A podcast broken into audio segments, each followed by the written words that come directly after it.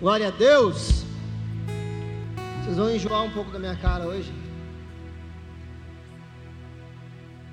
Vocês só não vão me ver mais que a Patrícia, né? que me aguenta há 15 anos. Essa é mulher de Deus, né, cara? Essa aí. Salvação é por Jesus, mas galardão ela tem, né? Recompensa já é algo que tem de sobra na vida dela. Mas antes de eu ministrar a palavra, eu queria usar um tempinho para te falar de, de duas coisas. Que uma delas já vira três coisas, que vira 27%, de 15%, de 12%. É, mas que é importante para eu chamar a sua atenção, para você entender agora, enquanto você não está com pressa de ir embora no final do culto. Né? A primeira delas é, te, é lembrar você, mulher, dos, do, dos, dois próximos encontros que nós temos do Elas. As mulheres estão trabalhando esse ano inteiro com o, é, o tema Lugar Secreto. Então, dia 19 de fevereiro, semana que vem, nós teremos mais um encontro do Elas. A pastora Estela, da, de Caxias, vai estar ministrando aqui conosco. E, igualmente, em março, dia 19, o evento Elas, a imersão Elas no lugar secreto, que vai ser um dia todo de evento. As mulheres imersas nesse tema, nessa ideia, sendo ministradas e instruídas sobre este lugar secreto, que é o tema que Deus deu ao coração da pastora Letícia para esse ano de 2022. É um evento é, das 9 às 18 horas. É, vai ter almoço sendo servido aqui, vai ter lanche, vai ter um tanto de coisa mas que é tão importante para você, mulher, para estar tá vivendo esse tempo junto conosco, junto como igreja, né? Então, 20 reais o ingresso e 40 reais com o almoço. E almoço da Val, então pode vir que vai dar tudo certo, e se ela fizer qualquer coisa, vai ser bom. Fique tranquila em relação a isso. É, a, agora eu lembrei de outra, mas eu quero falar aqui também. Sa, domingo passado nós falamos um pouquinho sobre o aplicativo, né, que nós estamos começando a usar do Kids. Então, logo nós teremos o aplicativo para você controlar as questões de sala de aula do seu filho. E qual é a nossa intenção com essa implantação desse processo do controle das crianças, da entrada do check-in, do check-out das crianças na sala através do aplicativo? Primeiro, primeiro, dar cada vez mais segurança segurança ao processo que envolve as nossas crianças. De saber que tem alguém deixando ele, que tem que saber alguém pegando ele, que existe um cadastro, que existem informações a respeito da criança que os professores podem acessar para qualquer necessidade que a criança tenha, qualquer tipo de coisa. Você vai ver que quando você baixar o aplicativo My Kids, você vai procurar, vai começar a fazer o cadastro da criança, lá, Igreja Batista Lagoinha em Porto Alegre. Tem informações que a gente coloca ali a respeito dos nossos filhos, se tem alergia, se tem dificuldades, se tem isso. Isso é muito importante para os nossos professores, para o controle e para a ajuda das crianças. Então, eu quero pedir a sua atenção, você pai, você mãe, baixe o aplicativo no seu celular, já faz o cadastro, que a qualquer momento ele vai começar a ser efetivo na entrada da criança no Kids. E por último, não menos importante, nós temos alguns movimentos acontecendo na nossa igreja eu queria que você, a primeira vez que a gente vai anunciar este fato, e para você entender o que Deus tem feito nesse tempo e para onde nós temos nos movimentado. Nós temos a nossa programação oficial toda terça-feira, o nosso culto fé, né? Toda terça-feira, 20 horas, tem culto fé. A partir do dia 15 de março, o culto fé muda de nome, traz uma nova identidade para aquilo que nós estamos ministrando na terça-feira. Ele passa a ser o culto carisma open. Qual é a ideia? O que, que é a intenção desse, dessa mudança e desse culto? É, o culto fé, ele normalmente tem uma pegada mais inspirativa. É para né, você ser ministrado ficar cheio de fé e romper a sua semana. E nós estamos, nós temos percebido que Deus tem feito isso conosco nos cultos de domingo à noite. Nosso coração tem sido, tem sido cheio de fé e inspirado. E nós procurávamos um momento para implantar algumas outras coisas que são necessidades da igreja. Então, a ideia do culto Carisma Open na terça-feira é para ele ter uma intenção, uma palavra, continua sendo um culto, mas com a intenção de um culto voltado mais para o ensino. É o conceito do carisma, do seminário teológico, carisma aberto para todos da igreja, indiferente sendo aluno ou não. Junto com o culto Carisma Open, vem duas novidades fantásticas que há muito tempo nós estamos orando e agora entendemos que é o primeiro passo que nós vamos dar. E é o Carisma Start Teens e o Carisma Start Kids. Nós começaremos a trabalhar o seminário teológico para as nossas crianças e para os nossos adolescentes. Bota aí, olha que coisa linda, gente. Olha que coisa. Gente, vocês não sabem, são mais de dois anos orando para subir nesse altar e dizer assim: vai começar Carisma Kids. Vai começar, agora vai começar.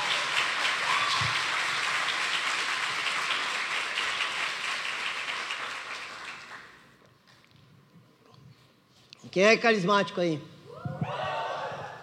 Meu, pensa, essa criançada com sete, oito anos entendendo sobre dons espirituais. Tendo, pensa essa criançada crescendo, entendendo que é uma aliança de sangue. Você está entendendo? Nós estamos começando a preparar as próximas gerações de líderes e pastores. Aqueles que vão estar pregando para nós daqui a pouco, vão estar começando a ser preparados dentro do Start. Eles, são dois cursos gratuitos nesse primeiro semestre, para você trazer a criança, para ela participar desse entendimento. Aulas com profundidade bíblica, ministrando os temas relevantes para as nossas crianças. Então, além de anunciar, eu quero lhe pedir, ore, por isso que Deus está permitindo que a gente comece nesse tempo. Carisma Start Kids e Carisma Start Teens. Para a honra, a glória e o louvor do nome de Jesus. Você pode aplaudir Jesus por isso? Ei, glória! Muito obrigado, Jesus. Muito obrigado. É, e dia 15 de março, que é o início né, do nosso Carisma Open, não haveria ninguém melhor para ministrar nesse primeiro culto do que o nosso diretor do Seminário Teológico Carisma Global, pastor Leonardo Capochim, vai estar ministrando conosco aqui na terça-feira, dia 15 do 3, dando início a esse tempo, né? É, pensa, tem, tem uns caras que dizem que eu sou difícil para ter agenda. Pensa o pastor Léo, cara. Pensa num homem que é difícil. Demora mais que eu para responder o WhatsApp. Para você ver, né? Como é que é o negócio, né? Demora mais que eu. E o Senhor deu graça, né? A gente conseguiu alinhar com ele essa semana. Dia 15 do 3 ele vai estar aqui ministrando nosso coração. Eu queria honrá-lo com esse tempo, porque eu sei o desgaste, o coração dele, implantar o carisma Brasil e mundo afora. Então eu queria assim, pastor, o senhor precisa estar aqui ministrando com a gente queremos honrar, né? Lhe dar as primícias desse trabalho, para que o Senhor honre a nossa vida com a palavra e que o Senhor possa brindar, brindar-nos com o seu conhecimento. Então coloca na sua agenda, 15 de março inicia Carisma Open. Glória a Deus! Vamos, vamos para a parte séria agora? Não que até agora não fosse, né? Mas a outra. Pega a sua Bíblia na mão, levanta ela o mais alto que você puder. E faça a sua declaração de fé. Esta é a minha Bíblia. Eu sou o que ela diz que eu sou. Eu tenho o que ela diz que eu tenho.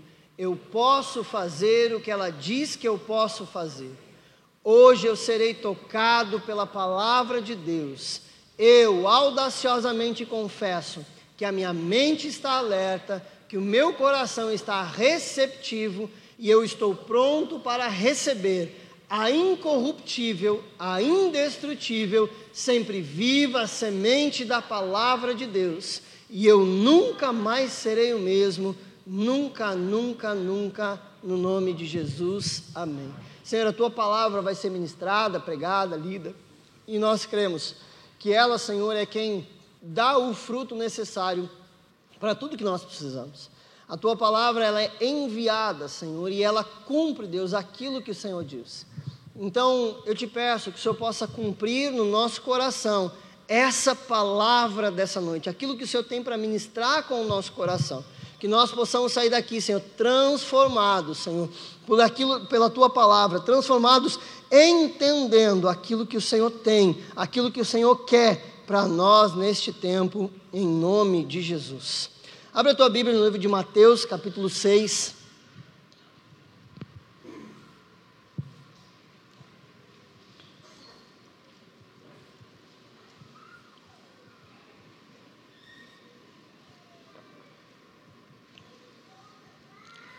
Livro de Mateus, capítulo 6, verso 10. Venha o seu reino, seja feita a tua vontade, assim na terra como no céu. Só isso. Nós vamos pegar, retirar os princípios do que Jesus está dizendo e aplicar a nossa vida nesse pequeno texto nessa noite.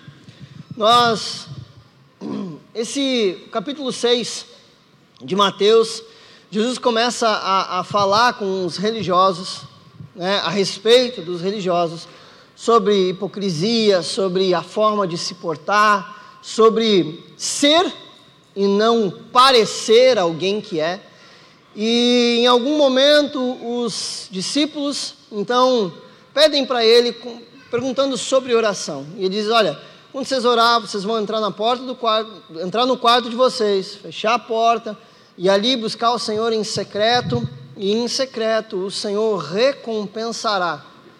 Nesse, nessa evolução, ele está dizendo que aquilo que eu sou no secreto é o que de fato eu devo transparecer em público. Por um tanto de vezes, falando de secreto, falando de, de, de, de vida devocional, de tempo com Deus, tem uma das, das matérias que nós ministramos na linha de ensino, que é o processo preparatório para as pessoas entrarem no Ministério de Artes. A gente fala sobre devocional e fala a respeito disso para o ministro. E quando o ministro sobe no altar para cantar, para pregar, para adorar, para tocar, para dançar, para representar, seja o que for, a, o ato de ele subir ao altar e ministrar não deve ser nada além daquilo que ele é na sua vida secreta. Ele não deve subir aqui para representar, para parecer um adorador. Ele precisa ser um adorador na sua vida em secreto. E aqui em cima ele vai ministrar a vida que ele tem em secreto ao coração de Deus, junto com o povo. O secreto, ele ministra ao nosso coração, né? Eu acho que foi um, um tema muito válido que a pastora Letícia é, é, é, escolheu naquilo que o Senhor tem colocado no coração, o discernimento dela de entender a importância disso para os dias em que a gente vive, para tanta correria, para tanta maluquice, a gente tem tempo para tanta coisa, para tanta coisa. E às vezes a gente não tem tempo com Deus. A gente faz, a gente serve, a gente acontece, a gente vai aqui, a gente vai lá, a gente maratona a série, mas a gente não maratona a Bíblia. A gente tem o tempo para assistir 8, 10, 15 episódios de uma série em um dia de folga, mas a gente não gasta nem um décimo desse tempo que a gente gastou assistindo série, a gente não gasta com o Senhor. Então, a importância disso, mas o, o, a ideia e o tema, aquilo que eu quero ministrar com vocês, não é sobre o lugar secreto, é apenas a contextualização daquilo que está acontecendo aqui. Porque eu queria falar sobre exatamente o versículo 10, sobre aquilo que Jesus diz sobre a sua vontade, sobre essa oração, de fazer uma oração, dizendo para Deus: Senhor, que a tua vontade se cumpra, aqui no lugar onde nós habitamos, assim como ela se cumpre aonde o Senhor habita. Que na terra seja de fato um reflexo do que existe no céu. Venha o teu reino, seja feita a tua vontade, assim na terra como no céu.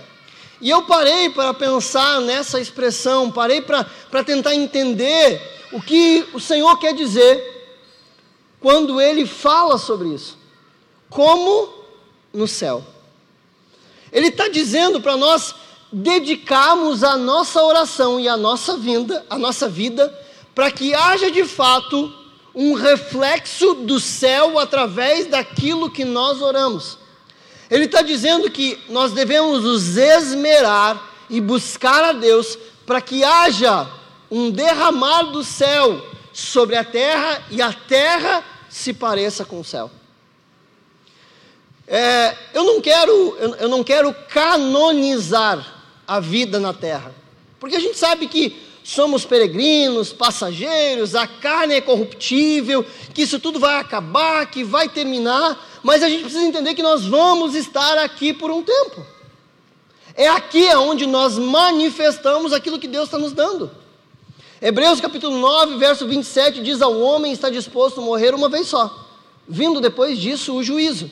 Então a gente só tem uma oportunidade para viver essa vida conforme aquilo que Deus determina no céu. Só existe uma oportunidade, não vai ter outra. Não vai ter uma segunda chance, não dá para vir de novo, para melhorar, para aperfeiçoar. Não, é uma vez só. Essa declaração de Jesus no versículo 10 começa falando sobre reino, e não tem como entender a vontade, não tem como entender o céu sem entender a primeira declaração: venha o teu reino. A gente tem um monte de definição, e se você jogar no, no YouTube, no Google, no, perguntando sobre reino de Deus ou reino dos céus, cara, vai aparecer uma enxurrada de informação a respeito do que é reino, do que é reino dos céus, do que é reino de Deus, do que. Se eu perguntar, pra, se eu chamar três aqui em cima e perguntar o que é reino de Deus, cada um vai dar uma resposta distinta. Vai dar uma resposta a partir do seu entendimento. Então, eu quero explorar com vocês para o nosso entendimento, aquilo que de fato é importante para o nosso entendimento dessa palavra nessa noite. O conceito de reino e como que isso se aplica à minha vida. Como que esse reino, o que eu posso entender desse reino de Deus e o que esse reino de fato diz respeito a mim, indivíduo. Não vou pensar ou não vou olhar para esse contexto aplicado à igreja, ao fulano, ao mundo. Não, eu quero entender. Porque aqui Jesus está falando de um tempo, de uma oração, de alguém que está em secreto e declarando isso. Venha o teu reino. E a aplicação, a resposta, o resultado disso vai vir à minha vida. Então eu quero explorar aquilo que diz respeito à minha vida. E o primeiro é o entendimento do conceito de reino. A palavra vem do latim, dizendo que o reino é aquele território cujo, cujo habitantes estão sujeitos a um rei. Trata-se de um Estado regido por uma monarquia, que é uma forma de governo em que o cargo supremo é unipessoal. É só uma pessoa que manda. Não existe divisão de poderes ou compartilhar de poderes. Esse reino é vitalício e, de um modo geral, hereditário. O conceito do reino se trabalha que é um rei regendo um povo de forma vitalícia e hereditária.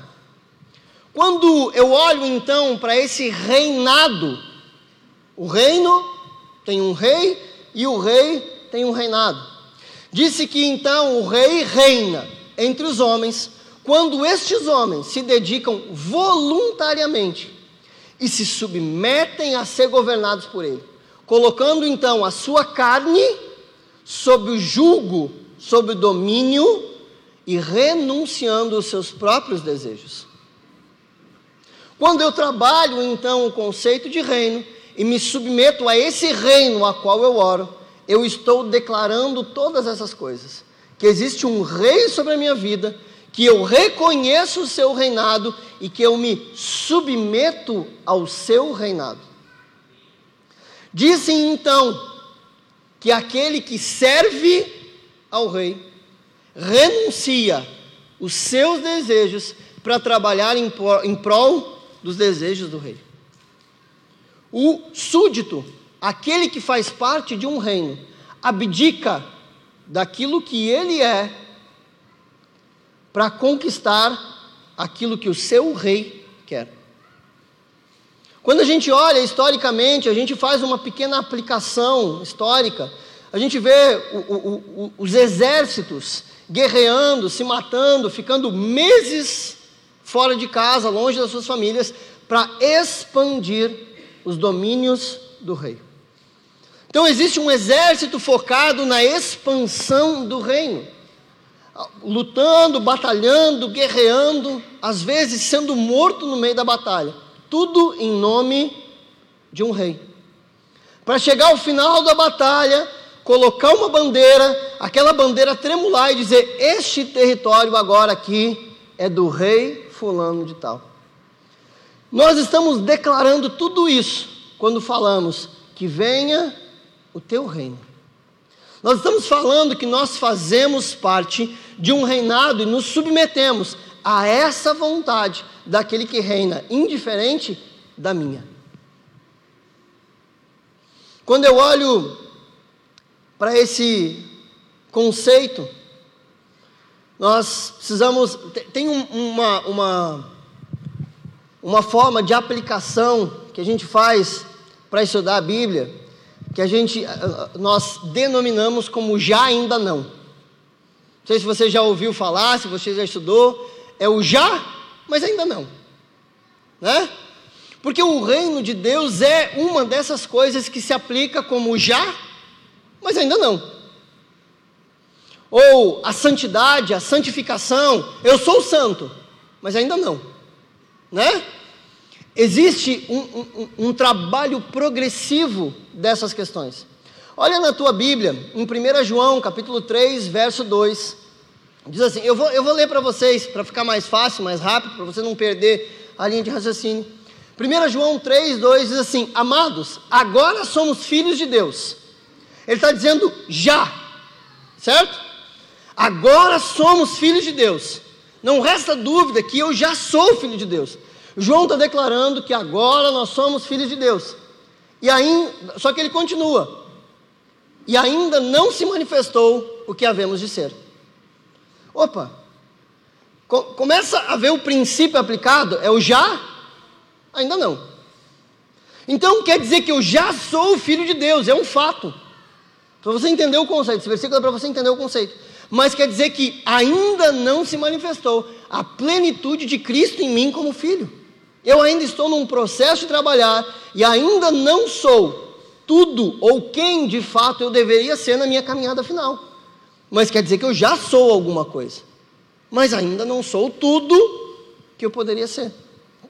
Quando esse conceito é aplicado à questão do reino, a gente pode ler em, em Colossenses, capítulo 1, verso 9, diz assim: Por esta razão, nós também, desde o dia em que ouvimos, não cessamos de orar por vocês e de pedir que sejais cheios do conhecimento da Sua vontade, em toda sabedoria e inteligência espiritual, para que possais andar dignamente diante do Senhor, agradando-lhe em tudo, frutificando em toda boa obra, crescendo no conhecimento de Deus corroborando em toda a fortaleza, segundo a força de sua glória, em toda a paciência, longanimidade, com gozo, dando graças ao Pai que nos fez idôneos para participar da herança dos santos na luz, o qual nos tirou da potestade das trevas e nos transportou para o reino do Filho do seu amor, em que temos a redenção pelo seu sangue, a saber, a remissão dos pecados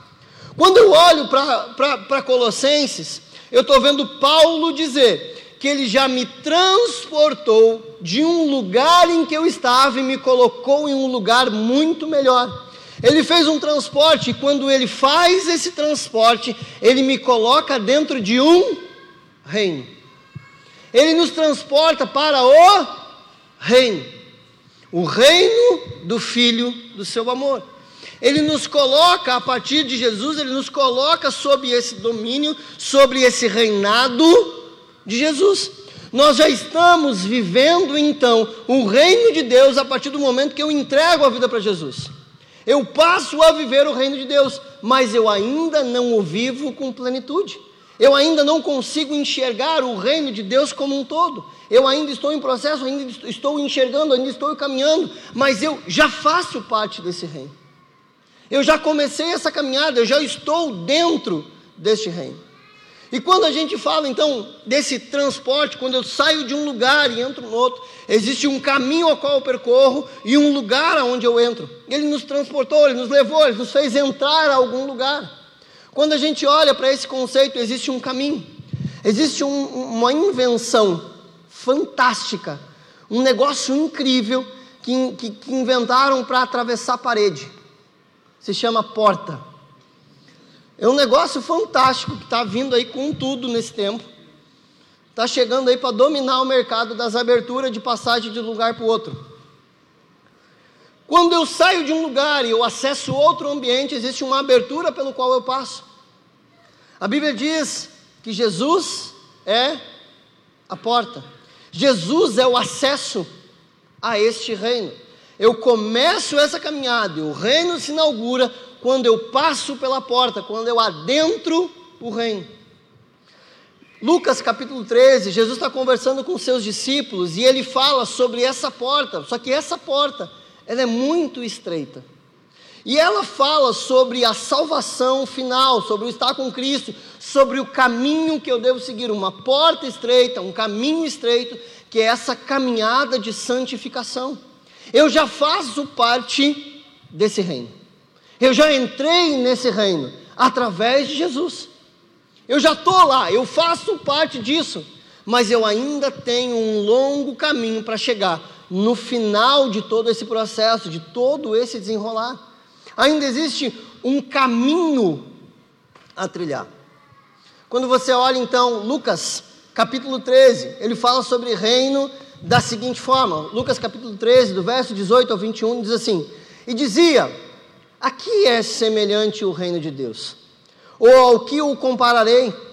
É semelhante ao grão de mostarda que o homem, tomando, lança na sua horta, cresceu, fez-se grande árvore em seus ramos e se alinharam as aves do céu. E disse outra vez: Aqui compararei o reino de Deus.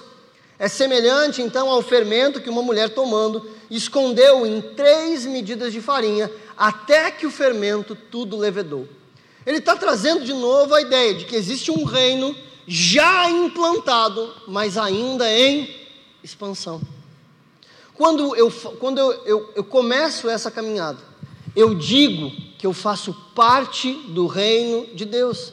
Mas essa expansão do reino de Deus, esse caminhar, esse crescer, esse, como a Bíblia diz em Lucas, esse levedar, ou esse espalhar, porque ela diz que essa, esse grão foi plantado, se tornou uma árvore, aumentou, expandiu, e esse reino então fez abrigo para muitos outros que viriam, muitas aves que viriam buscar abrigo ali. Então o reino existe, o reino foi plantado, o reino foi inaugurado, o reino foi plantado na terra, o reino foi colocado na farinha, e isso tem se expandido. É o já? Ainda não.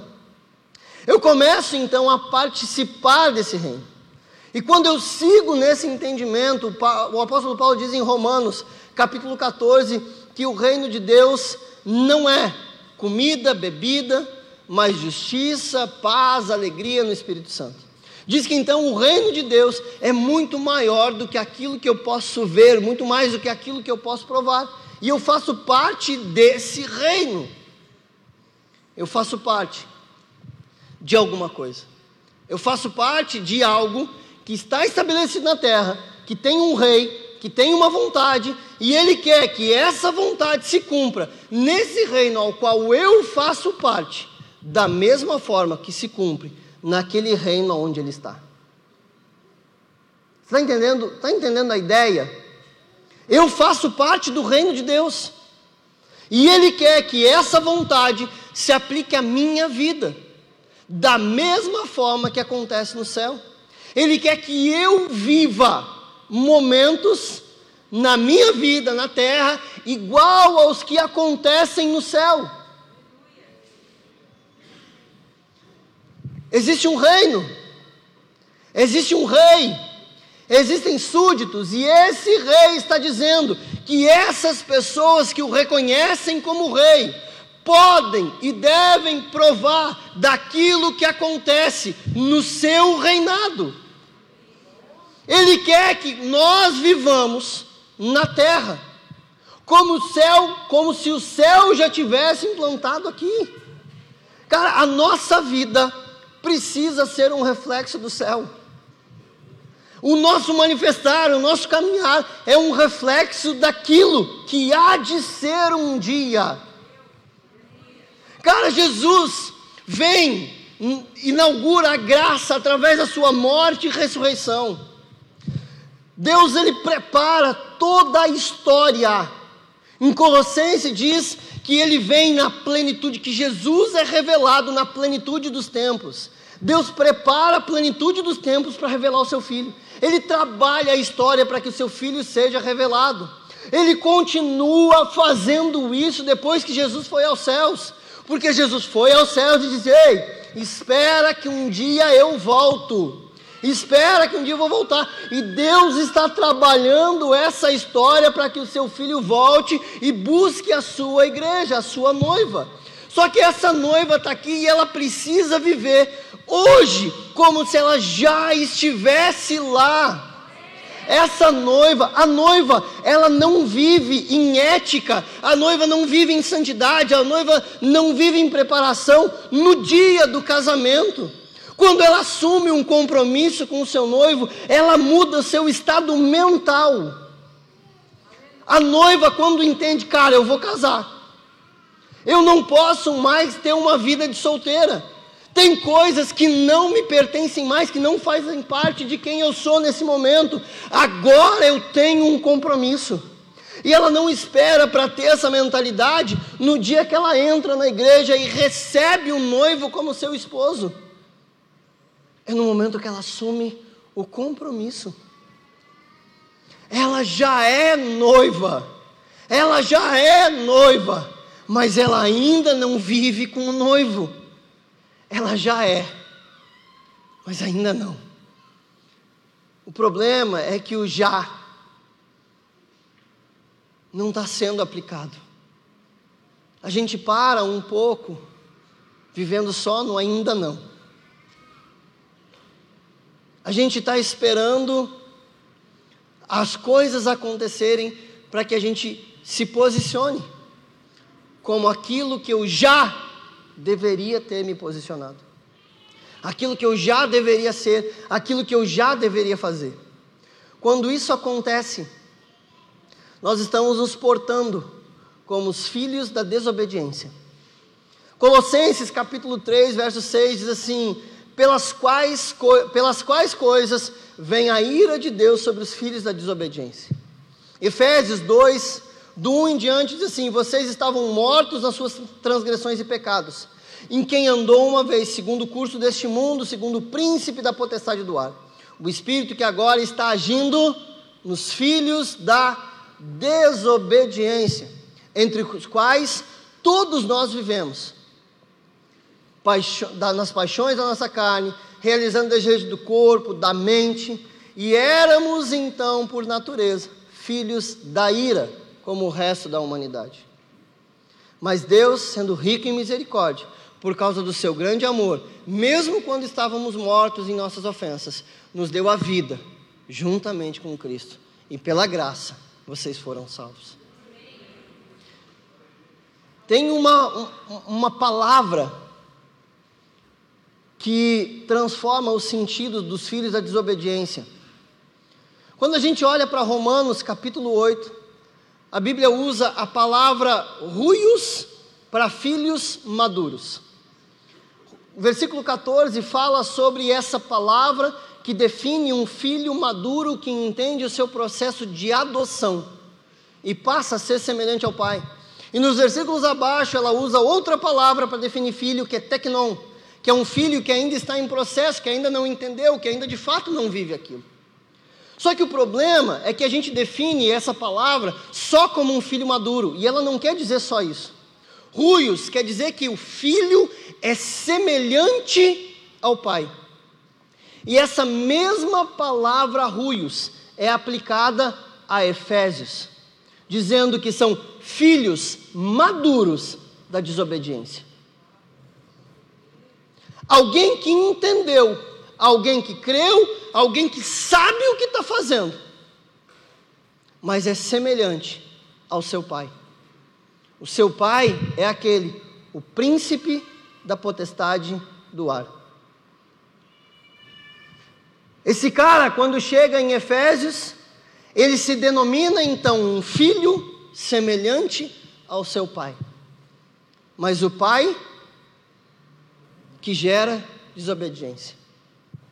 Palavra ruios é um termo grego utilizado no Novo Testamento para descrever um filho que pode facilmente ser, eh, facilmente ser identificado como filho de alguém. Por ter traços fortes de caráter e personalidade de seus pais. Vai muito além de ter sido gerado ou criado.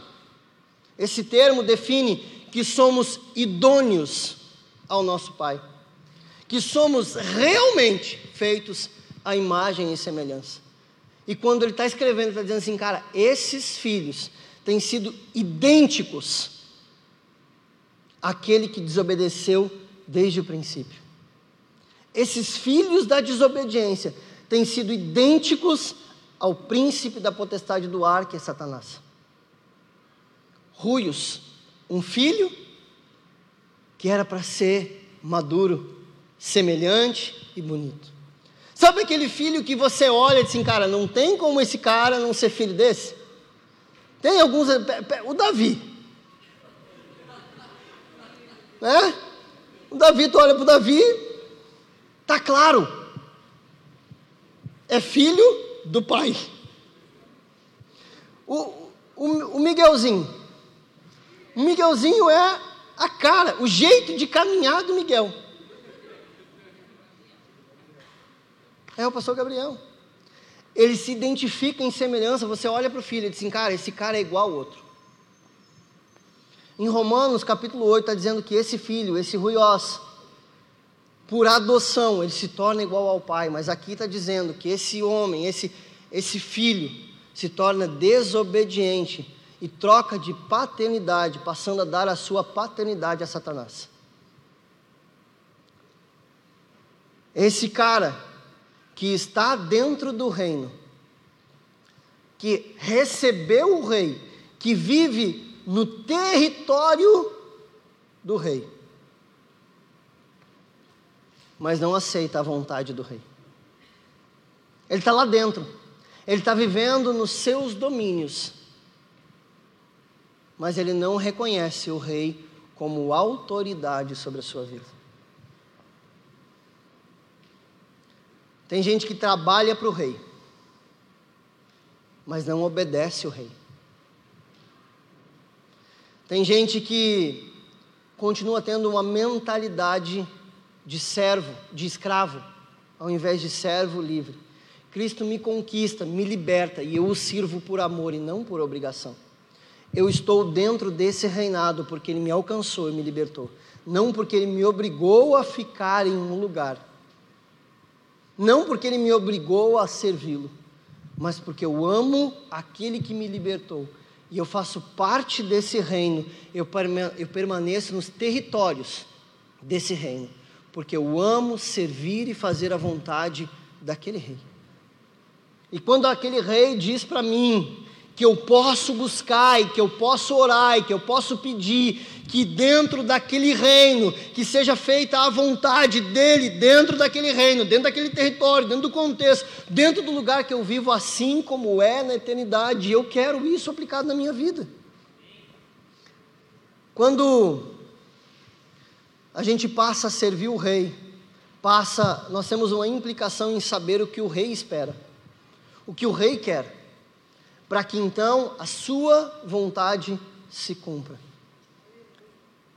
Venha o teu reino, faça a tua vontade. Eu estou submetendo a minha vida a esse reinado dizendo: Rei, dentro desse território, dentro desse território, eu quero que o Senhor faça como o Senhor faz no céu. É isso que essa oração está dizendo.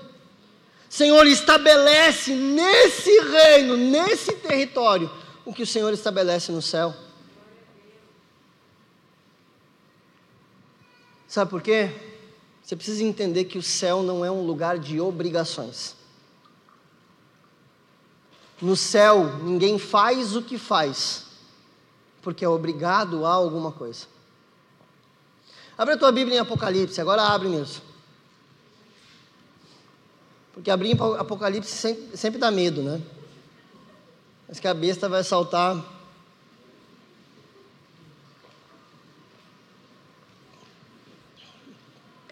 Mas que a besta vai saltar dentro da Bíblia e engolir a gente. Besta é quando você não abre, cara. O perigo é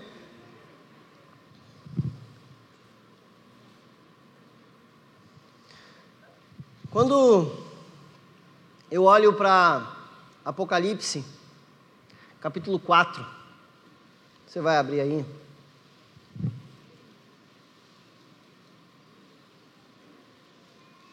Repete comigo assim: o céu não é um lugar de obrigações, é um lugar de liberdade.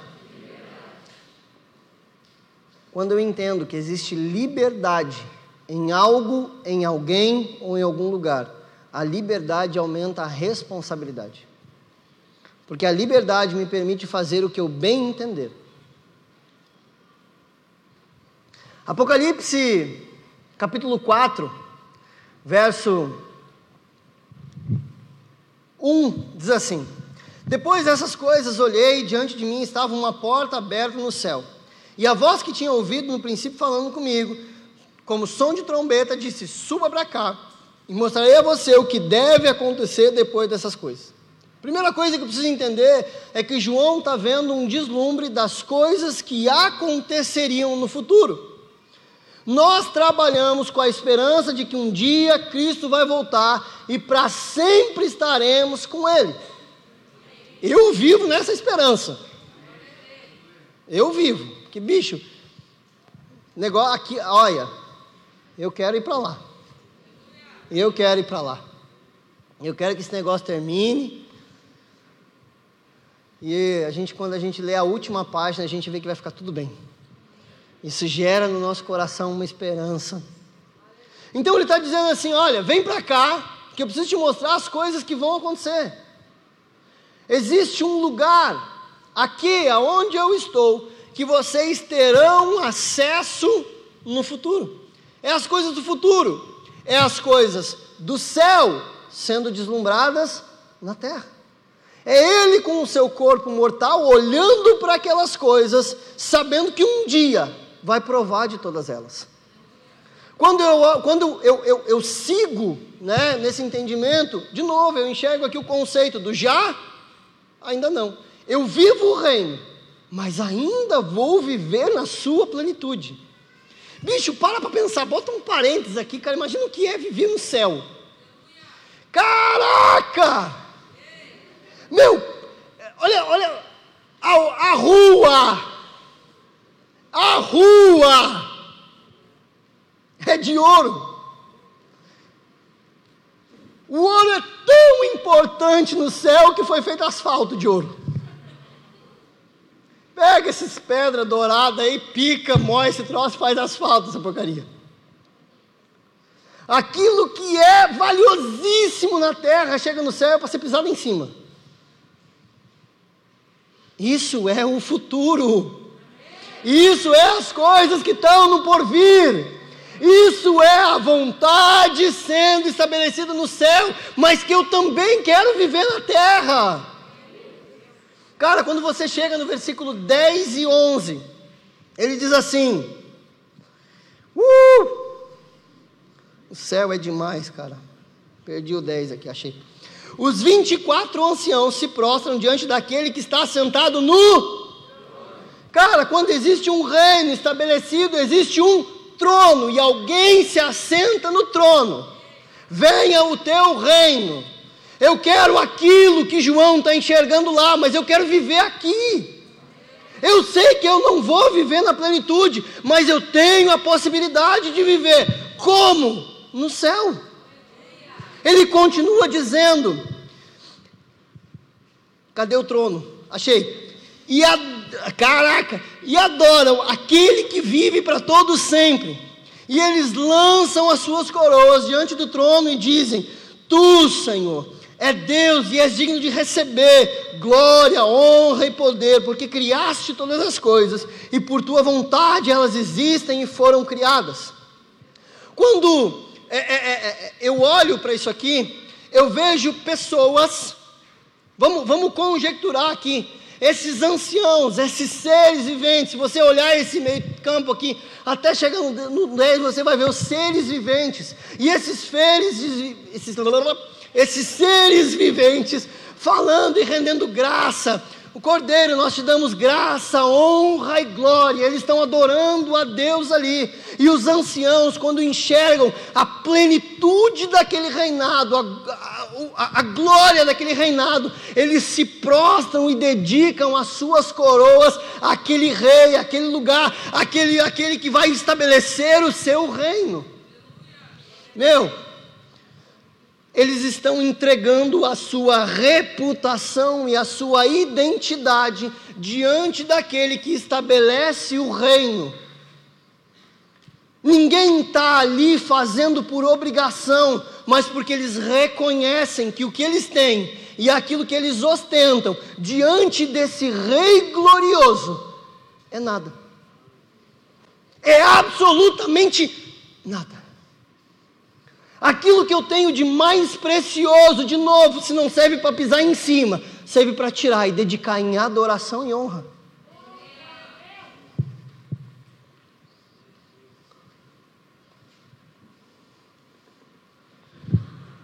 Quer ver que não era obrigação?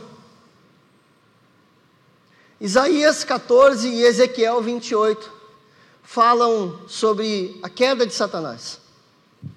Historicamente, os profetas estão profetizando sobre o rei da Babilônia e o rei de Tiro. Isaías profetiza sobre o rei da Babilônia e Ezequiel sobre o rei de Tiro.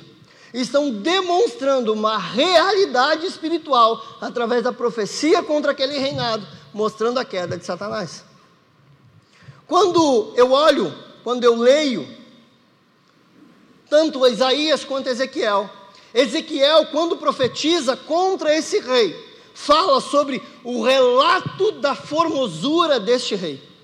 Diz que esse rei era coberto de pedras preciosas e a beleza emanava daquele ser. Ezequiel, capítulo 28, você pode anotar aí para ler depois, porque nós vamos pegar o relato de Isaías para entender e poder encaminhar aqui o fim daquilo que nós estamos tentando entender.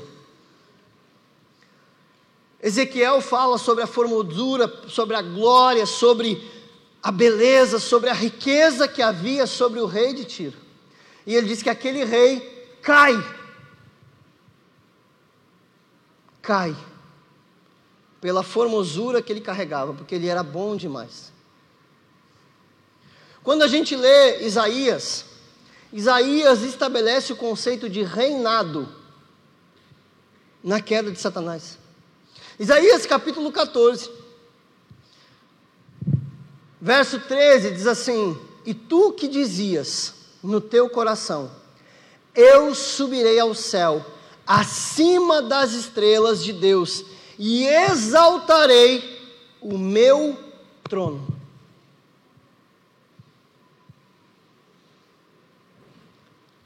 Quando ele fala dessa profecia, apontando para a realidade de Satanás, estava dizendo que Satanás usurpou o reino de Deus. O conceito está ligado à autoridade. E ele continua dizendo então que ele cai por exaltar e usurpar, usurpar o reino. No reino existe um estabelecimento de vontade. Então quer dizer que quem vive no céu, vive lá porque quer. Satanás não quis. Satanás quis colocar o seu trono, o seu reinado, a sua autoridade acima daquele rei. Satanás, mesmo estando no céu, queria um reinado maior do que o de Deus. Os filhos da desobediência olham para Deus e dizem: Deus, eu faço muito melhor que o Senhor faz. Na minha vida, mando eu. Na minha vida, eu sei. Eu não preciso de um rei. Eu sou bom, dono de mim e suficiente para as minhas decisões. Não preciso de um rei para estabelecer a sua vontade na minha vida. Os 24 anciãos se prostram e entregam as suas coroas.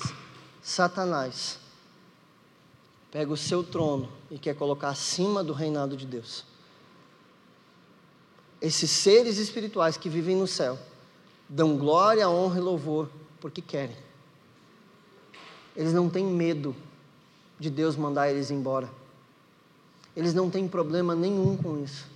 Eles adoram a Deus pelo que Ele é. Satanás faz isso com o nosso coração.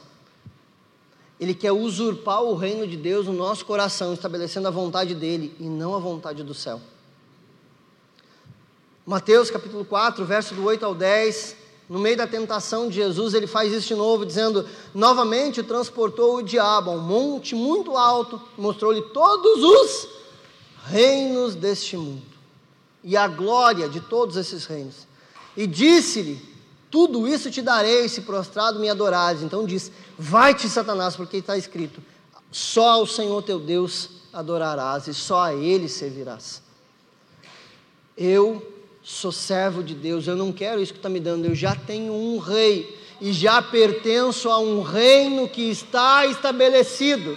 Os teus reinados não me interessam.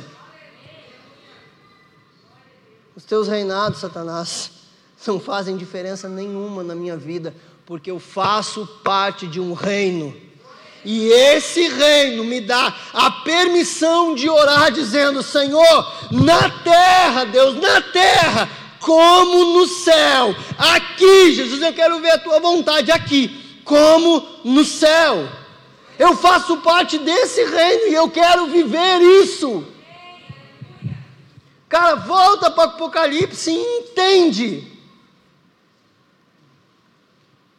4, Apocalipse 4, 8, diz que os seres viventes não descansam nem de dia nem de noite, dizendo: Santo, Santo, Santo é o Senhor Deus Todo-Poderoso, que era, que é e que há de vir. Quando a Bíblia fala que eles não descansam, eles dizem que intensamente eles estão adorando e rendendo, adorando e rendendo. Que não existe um tempo de tomar conta, que não existe um tempo de dizer qualquer outra coisa, senão, Senhor, eu quero me render e adorar incessantemente. Eles não descansam, eles não param de dizer: Santo, Santo, Santo. Eles falam três vezes, exaltando e, e, e merecendo aquilo que eles estão falando, dizendo assim, cara, incessantemente eu vou dizer isso, eu faço parte desse reino e eu quero viver essa realidade.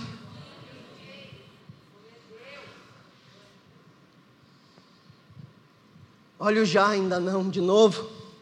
Que era, que é e que há de vir. Quer dizer que ele já estabeleceu o seu reinado. Mas quer dizer também que ele está expandindo o seu reinado. Mas também quer dizer que um dia ele há de vir para consumar o seu reinado. venha o teu reino. Venha o teu reino, faça a tua vontade, na terra como no céu.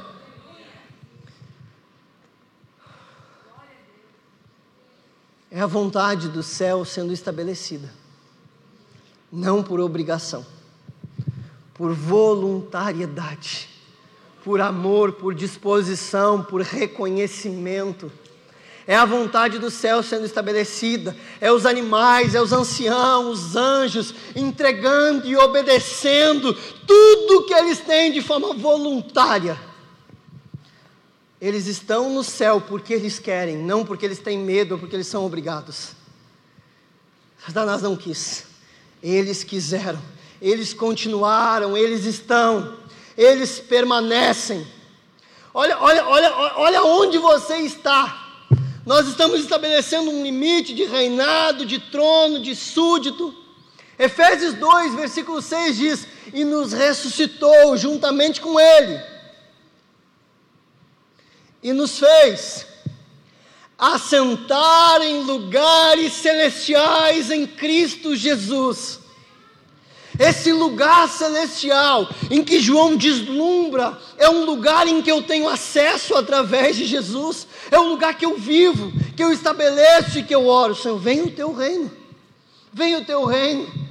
Eu estou vivendo isso, eu estou sentado neste lugar em Cristo.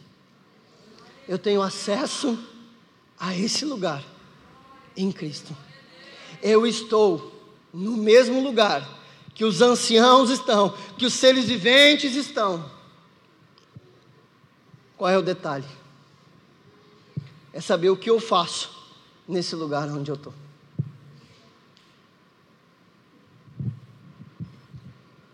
Satanás quis pular fora. Os anciãos estão deslumbrados com o que estão vendo. Os seres viventes estão atônitos que a única coisa que sai deles diante daquele mar de vidro é santo, santo, santo. Glória e honra sejam dadas ao Cordeiro. Eles estão lá porque querem e Satanás saiu porque quis.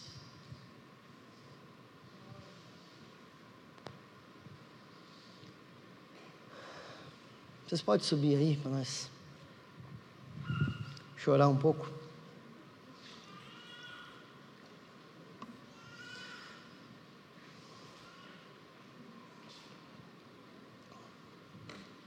Preciso te comparar agora.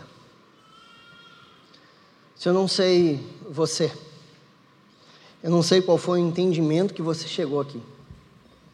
Mas quando eu comecei a estudar essa palavra, eu comecei a surtar, bicho. Eu disse assim, cara, eu quero viver como no céu. Meu, eu quero viver essa realidade do céu. Eu quero olhar, eu faço parte desse reino. Eu faço parte desse reino. E eu quero viver a tua vontade, como no céu. Eu quero viver a tua vontade de forma voluntária, absoluta, e quero ficar tão atônito diante das coisas que o Senhor está fazendo, que vai me sobrar só Santo, Santo, Santo.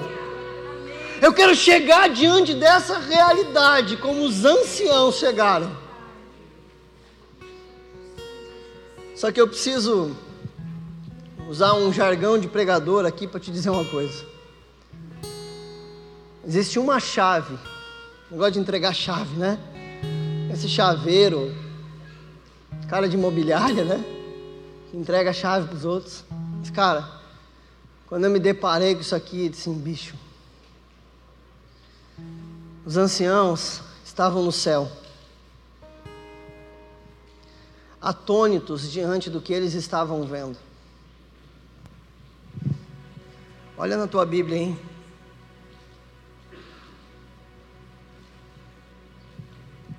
Versículo 2 dizendo assim: Imediatamente me vi tomado pelo Espírito, e diante de mim estava um trono no céu, e nele estava assentado alguém. Existe um trono e tem alguém assentado nesse trono.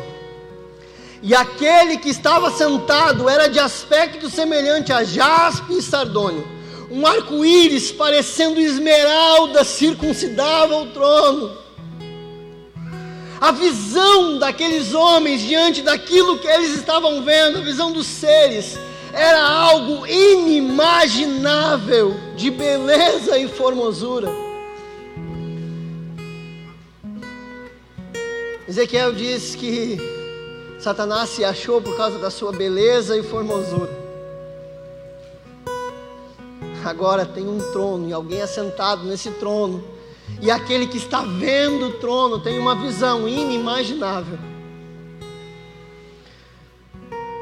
Versículo 5: Do trono saíam relâmpagos, vozes e trovões. E diante desse trono estavam acesas sete lâmpadas de fogo, que são os sete Espíritos de Deus. E diante do trono havia algo parecido, como um mar de vidro, claro como cristal. No centro, ao redor do trono, havia quatro seres, cobertos de olhos, tanto para frente quanto por trás. E esses seres que estavam olhando para todos os lados, e mesmo olhando para todos os lados, a única coisa que sobrava para eles dizerem: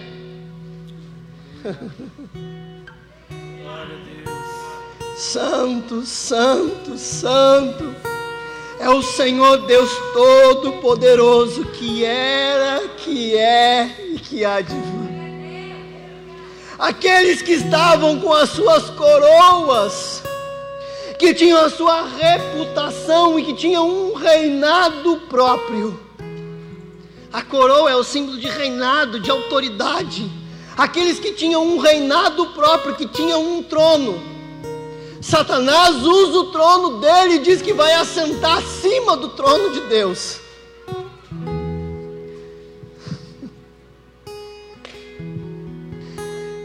caras agora estão sentados no trono e eles saem desse trono, se prostram diante de quem eles estão vendo. A minha posição de autoridade não significa nada diante dele.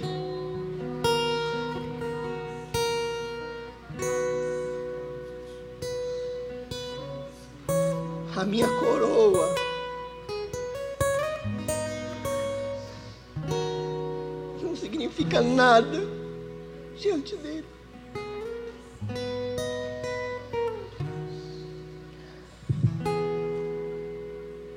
Enquanto a nossa reputação for mais importante que a vontade de Deus, a gente não vai enxergar isso. Enquanto o nosso, o nosso status for, for mais importante que a submissão a gente não vai viver a vontade de Deus.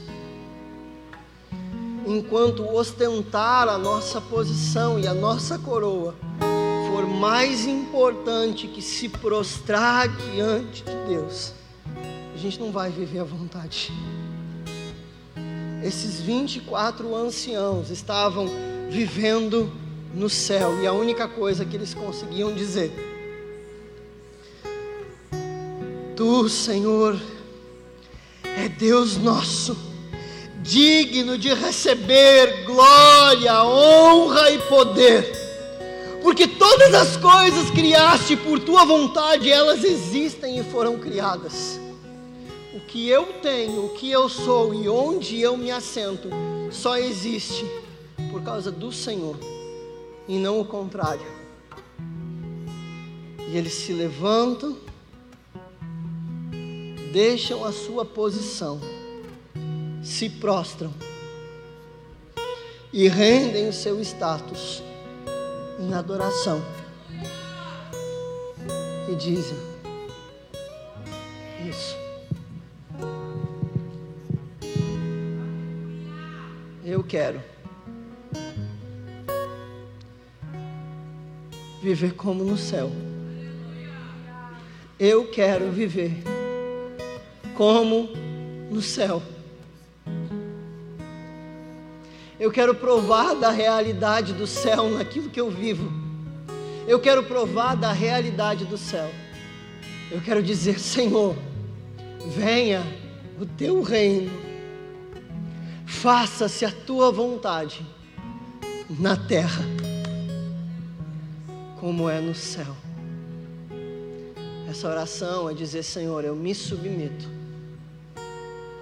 ao teu reinado, ao teu senhorio. E quero que esse reinado se estabeleça no lugar onde eu vivo. Eu não sei se você quer viver isso. Não sei. E você pode decidir como Satanás decidiu. A decisão é toda sua. Mas é uma decisão a ser tomada. Você pode pegar a sua posição de autoridade, o seu trono, colocar ele embaixo do braço e tentar estabelecer o seu reinado acima do reinado de Deus. E para isso você não precisa nem de uma posição de autoridade. A sua autossuficiência basta. É você pegar o seu trono de autossuficiência e colocar em cima e dizer assim, Deus, pode deixar aqui, eu mando umas coisas aqui. Veja que eu estou tranquilo aqui. Eu tenho meu próprio reinado, eu tenho meu campinho e eu mando aqui, deixa para mim. Você pode sair desse trono e se prostrar. Você pode fazer isso. E eu queria convidar, se você entendeu isso, eu queria você, convidar você a fazer isso.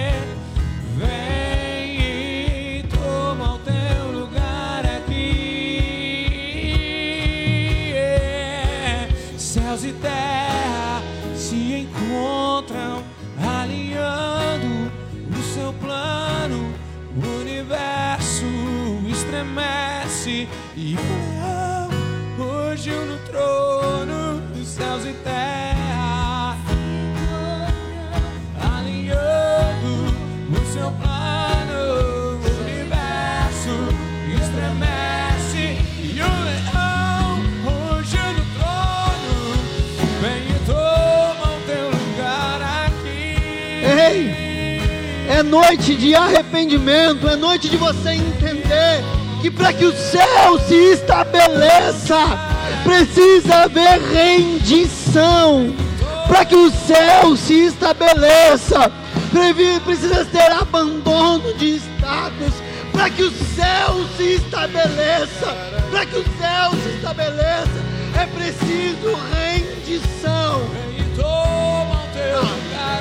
Assim como no céu, como? No céu.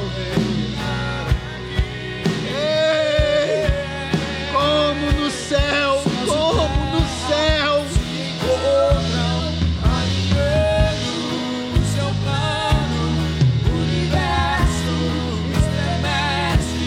Como no céu, como no céu, venha o teu reino, faça a tua vontade, assim na terra, como no céu, como no céu. Atos de rendição voluntária, atos de rendição voluntária. Atos de entrega, atos de abandono, atos, atos que expressam realidade do céu, realidade do céu, realidade do céu, as suas credenciais, as suas credenciais não te dão acesso ao céu. A sua profissão não te dá acesso ao céu. O acesso é dado pela porta que é Jesus, o sangue do Cordeiro. É a chave que abre a porta de acesso ao céu. E ao entrar no céu, a realidade é de abandono, de status, abandono de posição, abandono de reconhecimento. Céus e terra se encontram alinhando o seu plano,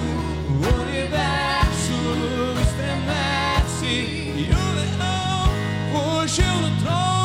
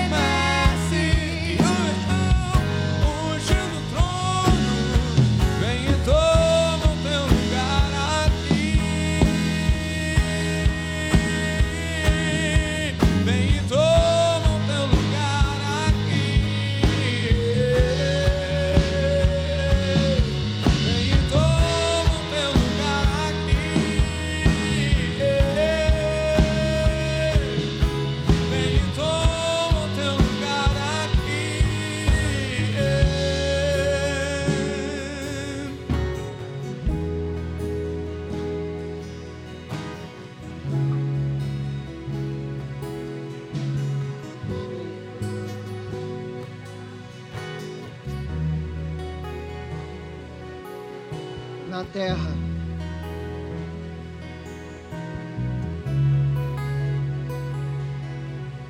Como no céu, na terra, como no céu, na terra, como no céu,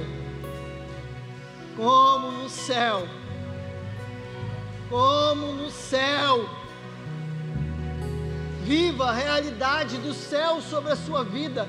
Prove da realidade do céu.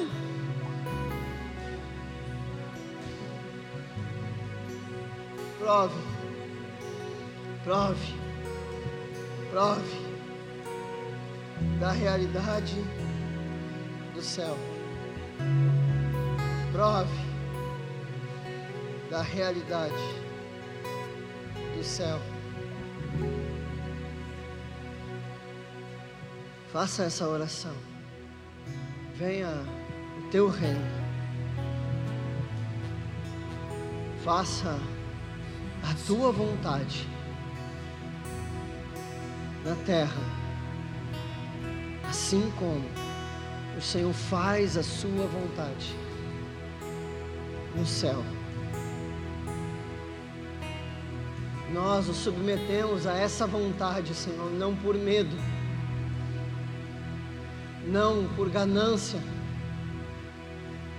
não por preocupação, mas nós nos submetemos, porque quando olhamos para a tua glória, majestade e santidade, a única coisa que nos resta,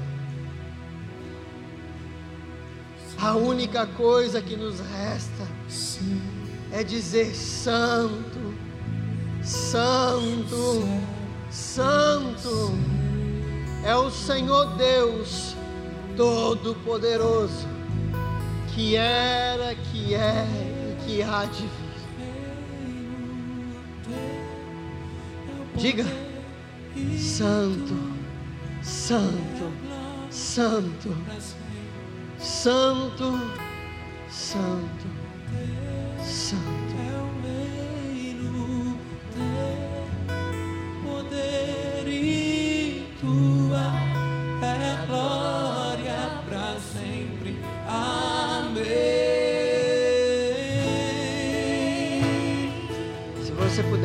Colocando de pé.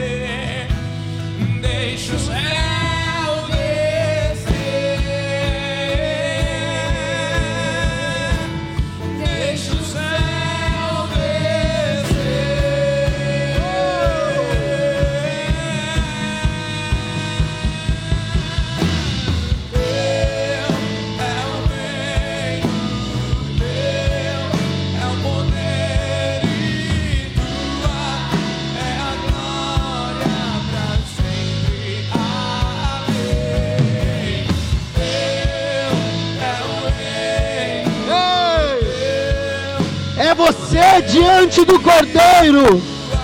É você diante daquele que está assentado.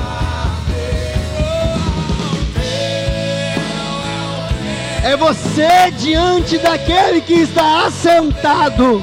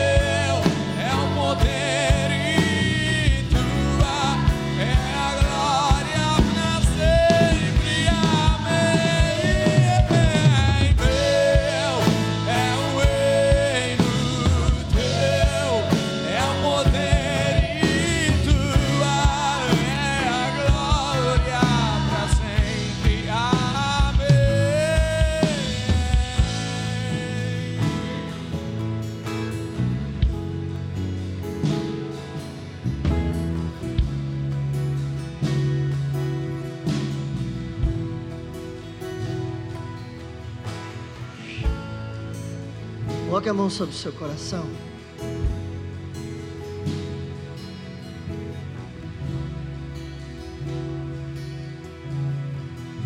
Primeiro diga ao Senhor isso. Diga que você quer viver essa realidade.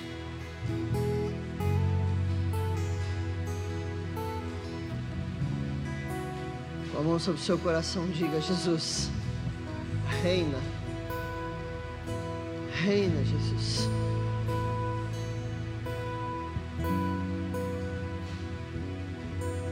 Faça essa oração dizendo: Venha o teu reino. Faça a tua vontade na terra, assim como no céu. Faça a tua vontade. Eu não sei em que condição você está, você chegou aqui.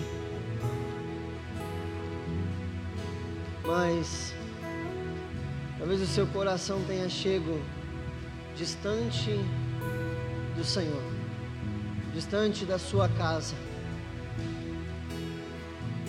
Ou o seu coração nunca se relacionou com Ele. E você nunca deu atenção para as coisas do céu. Talvez você esteja longe dos caminhos do Senhor. Ou talvez você nem conheça esses caminhos. Sendo qual seja a sua situação, existe um acesso a esse reino, e esse acesso se chama Jesus.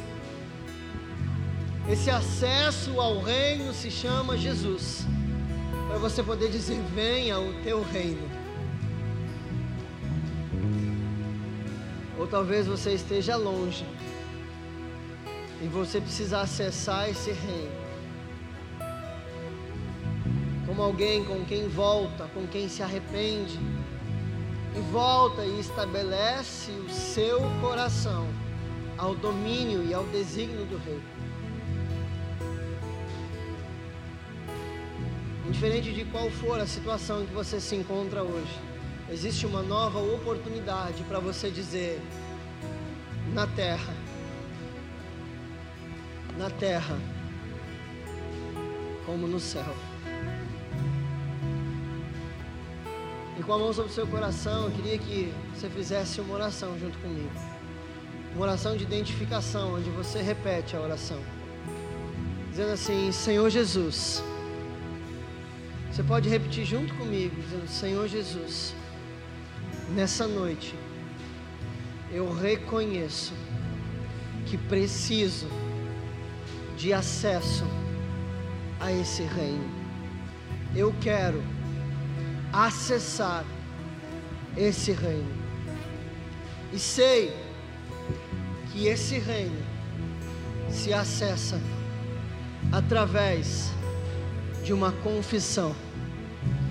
E nessa noite eu te confesso como meu único e suficiente Senhor e Salvador. E eu, Jesus, que estava vivendo neste reino, sem dar atenção ao Rei, nessa noite, arrependido, recomeço a minha caminhada de obediência ao Rei. Indiferente de qual das orações fez sentido para você nessa noite. Eu queria orar por você e com você. Você que se identificou com uma dessas orações. Está no nosso meio. Eu queria orar com você. Eu queria que, sem constrangimento, você levantasse uma de suas mãos. Para que um dos nossos consolidadores fosse até e orar com você. E abençoar a sua vida. Levante a sua mão bem alto. Se você está começando uma caminhada com este reino Lá no fundo tem um menino. Ou se você está retornando para esse reino. Recomece a sua caminhada.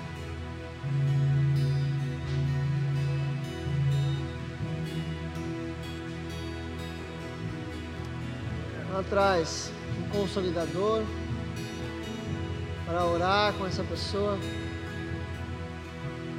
Existe uma realidade do céu liberada para a sua vida. Existe uma realidade do céu liberada para a sua vida. Não deixe de ter essa oportunidade hoje. Não se constranja diante da oportunidade que você tem. Aproveite essa oportunidade. Esse consolidador vai orar com você, vai abençoar a sua vida. E vai te trazer aqui para eu orar por você. Sem constrangimento, vem até aqui para eu orar com você. E você continua dizendo: Como no céu, Jesus, eu quero viver a realidade do céu.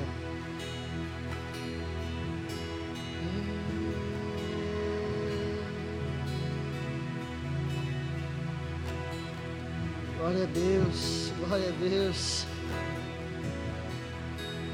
O reino está aberto. O reino está disponível. O reino de Jesus sempre tem espaço para mais alguém. O reino de Jesus. O reino de Jesus.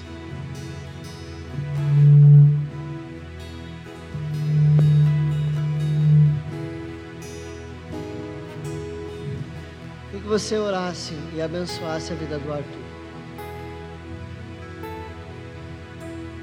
Sente as suas mãos para cá e joga a palavra de bênção.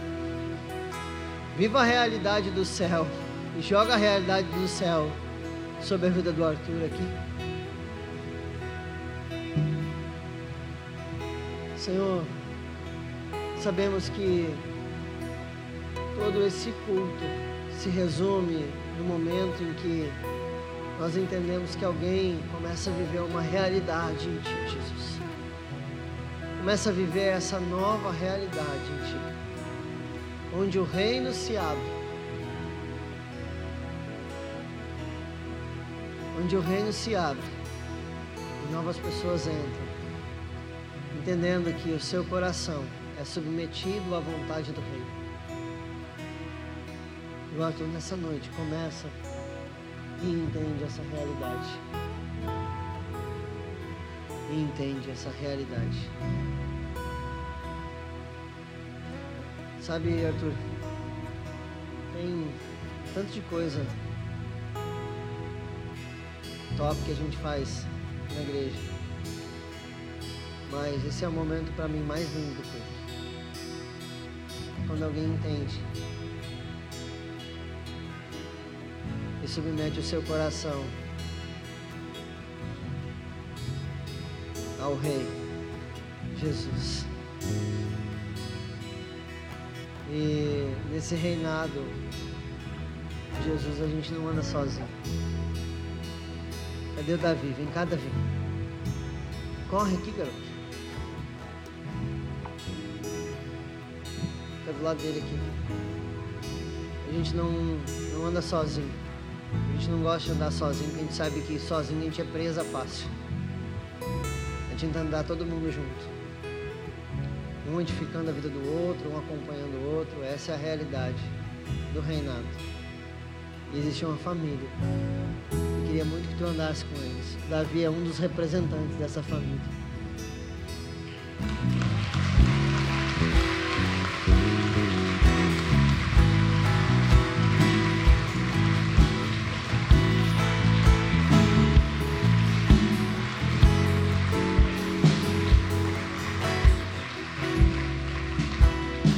Davi e o Edu, o Davi e o Edu vão te levar lá para trás.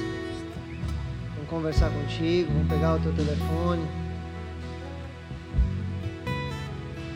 Glória a Deus!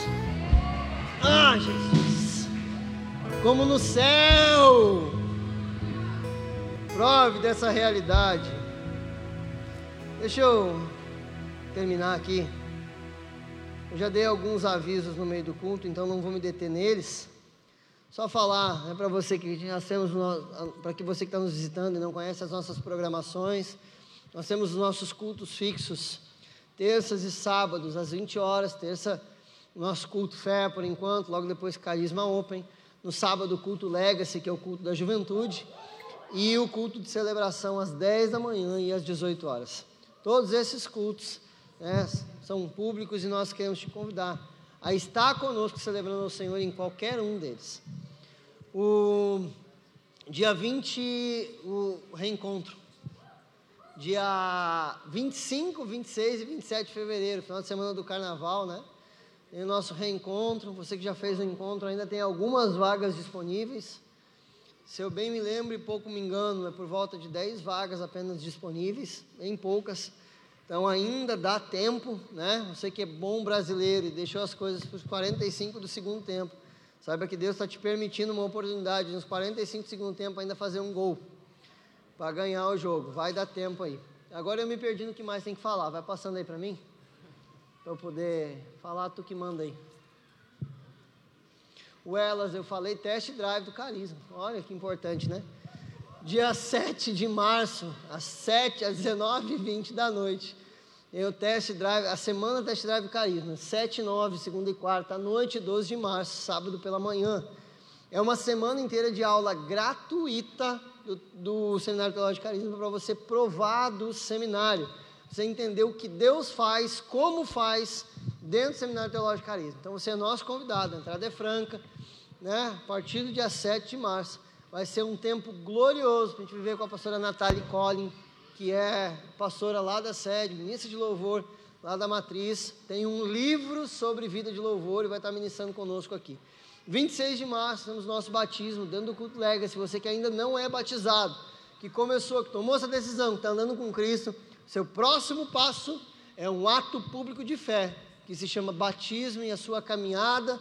Então, começa na vida de igreja, na vida com Jesus. É isso, Iago? Não? Precisamos da sua ajuda e contribuição, tanto para conseguir cumprir a entrega das nossas cestas básicas, quanto para conseguir cumprir o propósito da volta às aulas com Jesus. São kits de material escolar que nós estamos montando para abençoar a vida de crianças que estão voltando e não têm condições esse tempo de comprar o seu material escolar. Então, toda doação sua é bem-vinda. Tem uma lista para montar esses 30 kits. Se você quer saber o que doar para ser mais assertivo naquilo que precisa, você pode procurar lá na frente do balcão do social. Eles vão te dar a orientação daquilo que precisa nesse tempo, em nome de Jesus. Amém?